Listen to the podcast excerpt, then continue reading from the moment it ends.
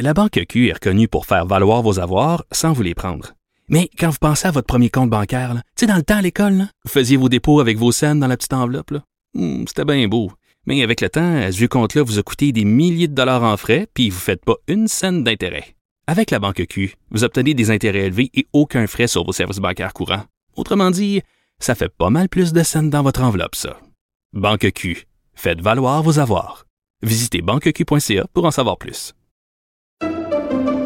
Pendant que votre attention est centrée sur vos urgences du matin, vos réunions d'affaires du midi, votre retour à la maison ou votre emploi du soir, celle de Desjardins Entreprises est centrée sur plus de 400 000 entreprises à toute heure du jour. Grâce à notre connaissance des secteurs d'activité et à notre accompagnement spécialisé, nous aidons les entrepreneurs à relever chaque défi pour qu'ils puissent rester centrés sur ce qui compte, le développement de leur entreprise.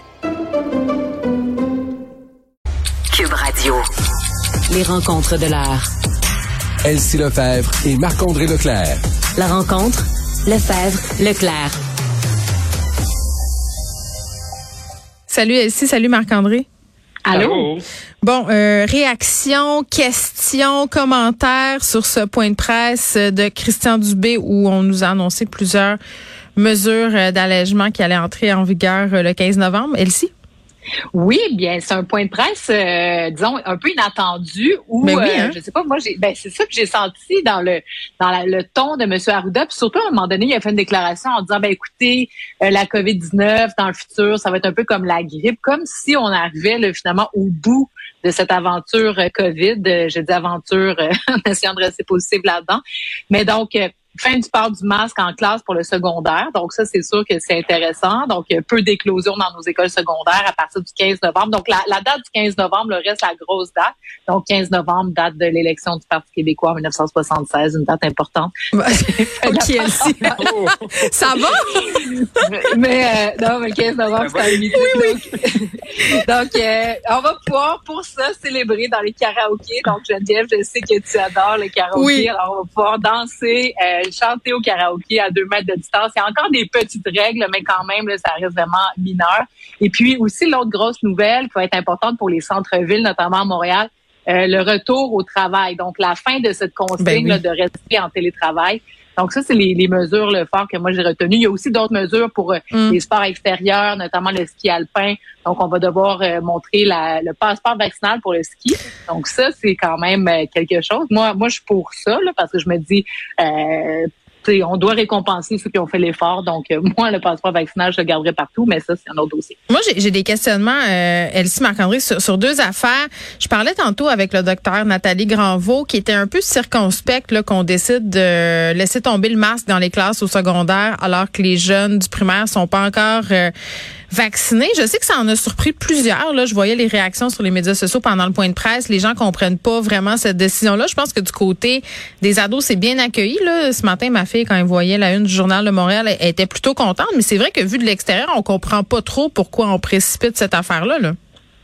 Ben, c'est certain que dans les dernières, derniers jours, avec le discours d'ouverture, M. Legault qui est à, à, la COP 26, tu sais, ça faisait un petit bout là qu'on n'avait pas de, de point de presse. Fait que c'est un peu le, le rationnel des décisions qui ont été prises aujourd'hui. Peut-être que au niveau communicationnel, on était peut-être un petit peu moins efficace du côté, du gouvernement que les dernières annonces. Ouais. Fait peut-être, on, peut-être on, est surpris ce matin parce qu'on on n'a pas été préparé.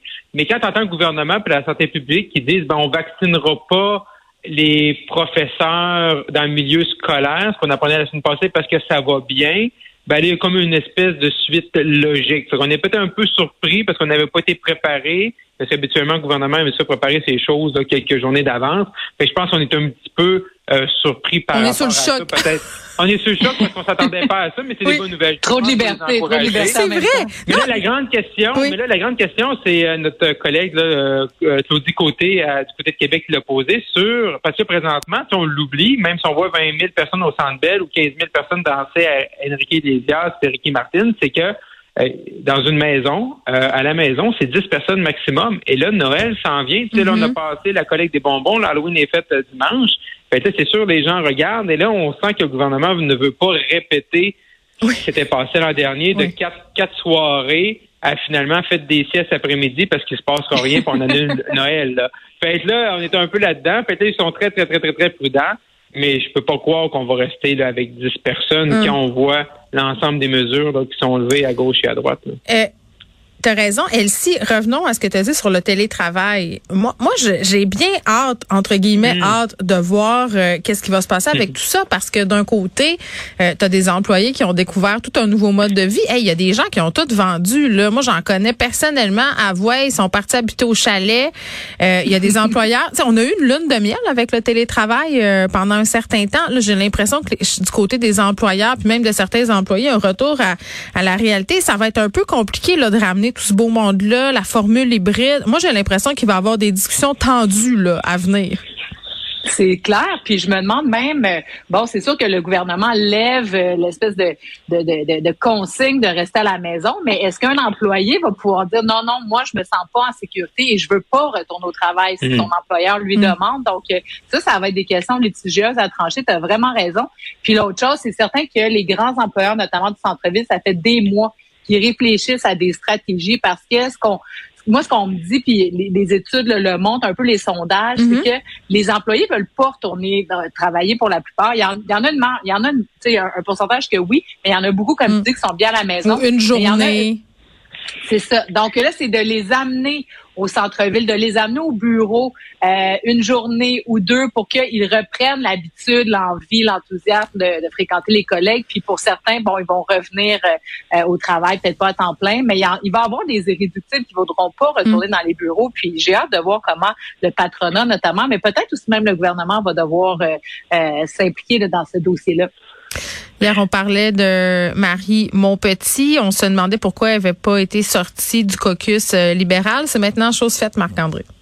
Oui, donc euh, la crise se poursuit du côté des libéraux. Donc, Mme Montpetit là, a été exclue. Mais elle veut une Euh, enquête indépendante, là. Oui, ouais, mais je pense, ben, je, je pense qu'à ce moment-ci, c'est la chose à faire. Ouais. Ce qui est un peu spécial, c'est que ce matin, on a entendu là à 10h30, Mme Andade, elle a fait un point de presse, et là, il euh, bon, faut passer l'ensemble du point de presse, là, ceux qui l'ont écouté ou ceux qui vont le revoir, là, puis vont revoir des extraits dans les bulletins de nouvelles. C'est faut, faut, faut écouter le point de presse en lisant entre les lignes. C'est comme, il confirme pas qu'il va y avoir une enquête indépendante, mais euh, Mme Mandate dit que l'ensemble de l'équipe va y participer. Euh, également, euh, ce qu'on peut comprendre, puis encore là, je, te- je suis entre les lignes parce que c'est pas, pas clair, c'est que il y aurait des discussions entre Mme Andelade et ou son équipe avec Mme Montpetit sur ses comportements, mais on sait pas quand, on sait pas où, on sait pas comment. Et là, ce qu'on comprend, c'est que peu importe ce qui va arriver, c'est Mme Montpetit est exclue du caucus, puis elle pourra pas être candidate en 2022. Fait tu sais, c'est comme si elle est déjà jugée. Je dis pas ce que Mme Montpetit, je, le sais pas, tu sais. J'ai pas vu les plaintes, j'ai pas vu les allégations. Peut-être ce qu'elle a fait également, c'est, peut-être tout ce qu'on entend, c'est vrai, je, je, je, je, pas à ce niveau-là. Mais là, présentement, il y a comme le tribunal est fait, Adab, elle, elle a tranché. Puis ce qu'on voit, c'est une gestion de crise euh, tout croche, là, broche à foin. Euh, D'annoncer ça samedi, en fin de journée, les deux ensemble, Madame Montpetit, Monsieur Barrette. Euh, là, euh, ce matin, il y a des entrevues difficiles. Ce matin, elle ressort. Euh, là, donc, faut qu'on ce qu'on comprend, c'est Madame Montpetit n'est plus dans le caucus. Elle reviendra pas. Elle sera pas candidate en 2022 si on se fait aux informations, peu importe ce que les enquêtes, les études ou euh, euh, vont conclure de son comportement comme ancienne ministre ou comme députée actuelle. Euh, et là, ce qu'on se demande, c'est qu'est-ce qui va arriver à Guinta Barrette, puis ça, non plus, on le sait pas. Elsie? Oui, ben Marc-André fait un très bon résumé de la situation. C'est vraiment euh, tout un fouillis. C'est une crise assez majeure là, que vit Dominique Anglade en ce moment. Mm. J'ai trouvé quand même que, bon, tu sais, elle prend le taureau par les cornes, elle se défile pas. Donc ça, je pense que c'est positif pour elle. C'est certain que le fait d'avoir pris sa décision avant même d'avoir le résultat de l'enquête indépendante, hein, parce que normalement, je pense que c'est le bureau de l'Assemblée nationale euh, qui ont mis en place des dispositions. Tu sais, à l'époque des, des, euh, des agressions sexuelles, là, tu sais, il y avait eu euh, le cas de Jerry Sklavounos. Donc, ils ont mis en place tout un processus euh, qui est indépendant, neutre et qui normalement devrait être assez rapide. Et là, ben on semble pas euh, attendre le résultat. Donc, Madame Anglade, elle est dans son droit de l'exclure du caucus du parti, euh, mais je présume qu'elle a en, sa possession là, des, des faits assez graves là, pour arriver à une Ben, décision comme celle-là, parce que c'est quand même pas rien. C'est une élue euh, députée euh, qui a été élue démocratiquement, et puis euh, donc, donc là, même elle a fermé la porte à son retour. Donc elle dit elle ne pourra pas, je ne vois pas comment elle pourrait revenir au caucus. Wow! Donc, euh, on a hâte de connaître le fin fond de ça, mais c'est certain que tant qu'on n'aura pas le fond, euh, puis sûrement que demain, ça va encore couler dans les prochains jours. Mhm. Donc, euh, c'est euh, et puis le cas de M. Barrette, ben ça, c'est de l'autre affaire. M. Barrette se tient tranquille ces jours-ci, je pense qu'il fait bien. Euh, mais Ah, mais cette affaire-là détourne l'attention aussi de son cas. Là, ça, entre guillemets, ça c'est euh, ça tombe bien, disons ça comme ça. Puis, puis, puis, tu sais, je veux dire, on n'est pas dans le même registre du tout. Là, tu sais, on Ben est non. dans quelqu'un qui n'a pas de respect, tu sais, des dossiers qui pilent ses orteils des autres, etc. Mais somme toute, tu sais. Donc ça, moi, je pense que Mme Anglade, si elle veut le garder, elle peut le faire. En même temps, elle a tout sur la table pour dire une fois pour toutes, OK, tu t'en vas, si jamais c'est sa décision. Mais si elle fait ça, c'est quand même pas rien là, de rejeter des, des, des, des, des membres de ton caucus, même si tu t'entends pas bien avec eux. Ah, ça laisse toute, un- toute une impression. Là. Ouais, mais là, c'est ça, c'est difficile de rejeter quelqu'un. Tu sais, je comprends peut-être M. Barrette, là, il pile sur les pieds des autres, puis il, est dans le carré de sable des autres, mais tu sais, quand il dit que la loi 20 ou euh, les négociations avec les avec les médecins, ça relève du Conseil du Trésor, qu'un de ces dossiers, il n'y a pas tout à fait de tort. Tu sais. Fait que là, mané, tu tasses un, tu tasses l'autre. euh, tu sais, normalement, avec Mme Monpetit, là, ça aurait dû être fait comme Écoute, là, écoute, écoute, Marie, là, ça va pas bien. On a ça, tu vas te tasser, tu vas aller raider tes affaires, puis on verra si on va te réintégrer. Là, c'est, on ferme la porte, c'est fini pour montrer du leadership. Puis Madame, Madame Andade a dit qu'elle était claire, puis tout ça, mais elle était claire. Mais dans le fond, ça a pris, était claire, mais en, en même temps, elle a essayé de nous en peut-être nous en passer une petite vite samedi soir parce qu'elle savait qu'il y avait des allégations. Elle savait peut-être, elle savait sans doute qu'il y avait des plaintes à ce moment-là. Puis elle a essayé de nous faire passer ça comme la chicane sur Twitter entre les deux. Fait tu sais, Ouais. Madame Andelade, je trouve qu'elle s'en sort euh, vraiment difficilement. Euh, elle a un congrès des membres à la fin du mois de novembre. Bon, ça peut être une opportunité, mais f- elle n'a pas le choix de livrer le discours de sa vie pour essayer de ramener un peu les troupes et faire euh, faire l'union autour d'elle, parce que présentement, là, c'est pas le cas. là. J'espère qu'il y a beaucoup de gens qui sont en train de l'écrire ce discours-là. Je voulais qu'on prenne, euh, il nous reste pas beaucoup de temps, là, mais je, absolument parler de. Ouais. Euh, ce qu'il a fait là pendant la période où il était pas maire de Montréal, c'était qui ses clients, tu sais sa fameuse liste là, ça, ça me fait capoter là qu'il ait dit euh, bon qu'il ne voulait pas en parler, qu'il rendrait cette liste là publique seulement s'il était élu. Ça fait beaucoup penser euh, à Donald Trump, peut-être un peu gros de dire ça là, mais ce genre de stratégie qui fait penser à je, je trouve ça particulièrement maladroit et inconvenant de la part euh, de monsieur Coderre de, de, de se montrer présomptueux de la sorte, baveux même. Je sais pas qu'est-ce que vous en pensez, là, Elsie? Ben c'est sûr que moi je considère que c'est vraiment euh, en termes de stratégie de campagne, là, surtout pour terminer la campagne politiquement, c'est un gros zéro parce Ben oui. qu'on parle de ça depuis 4-5 jours, puis on va continuer d'en parler jusqu'à dimanche. Donc ça c'est vraiment pas bon. Ça laisse euh, l'impression qu'il y a quelque chose à cacher. Donc ça aussi c'est très mauvais en politique. D'autant plus qu'on se rappellera qu'à la dernière élection la formule E, puis Valérie Plante a ressorti ça euh, hier, puis elle a raison en quelque sorte. La formule E c'était ça, il voulait cacher les chiffres de présence, etc. Donc, ça laisse, non, c'est vraiment un nuage pas beau. Euh, J'essaie de comprendre, OK, il dit qu'il peut pas le dévoiler parce que, bon, il pourrait être poursuivi, là, parce qu'il y a des clauses de confidentialité. Donc, euh, je me dis que peut-être qu'il fait le calcul qu'en étant élu, s'il est poursuivi, il va pouvoir avoir, entre guillemets, l'argent et la sécurité financière en étant maire de rembourser.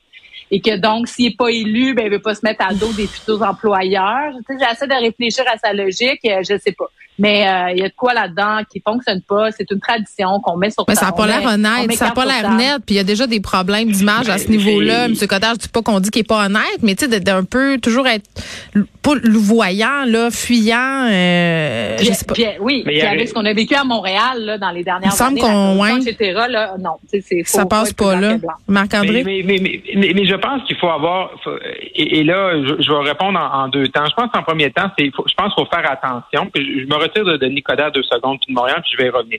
Il faut faire attention. Je veux dire, si on va avoir des, des, des gens qui viennent dans la sphère publique, euh, aussi, il faut, faut respecter ça. Tu sais, quand même, que les années où tu n'es pas, mettons, un élu, euh, tu as le droit de travailler puis tu dois de gagner ta Bien vie sûr. Ben oui. honorablement. Tout à fait. Cependant, cependant, dans le cas de, de M. Coder, en cette fin de campagne-là, il aurait dû le prévoir que ça allait arriver. Et c'est là que moi, je juge par rapport à sa réponse. On peut avoir le débat c'est pertinent d'avoir cette information-là ou non, mais c'est difficile d'avoir ce débat-là en fin de campagne. Et quand les, gens qui ont le débat, ce sont les élus eux-mêmes, et c'est sûr c'est plus facile pour Mme Plante parce que son salaire, ça prend 10 secondes d'écart de le trouver sur Internet. Tandis que pour M. Coder, il était dans la, sphère privée, puis il était plus un élu. Mais il aurait dû, M. Coder aurait dû être plus près que ça à donner une réponse. Il savait, euh, dire, ça prend deux secondes d'écart pour se douter que cette question-là allait arriver et sa réponse est plutôt faible par rapport à ça. Je suis pas scandalisé parce que je, pense quand même qu'ils sont va attirer des gens du public au privé. Ah, mais moi, euh, c'est pas ce fait-là. Euh, c'est pas ce fait-là, moi, que je trouve scandalisant du tout. Là. Je trouve que à ce sujet, tu as complètement raison. C'est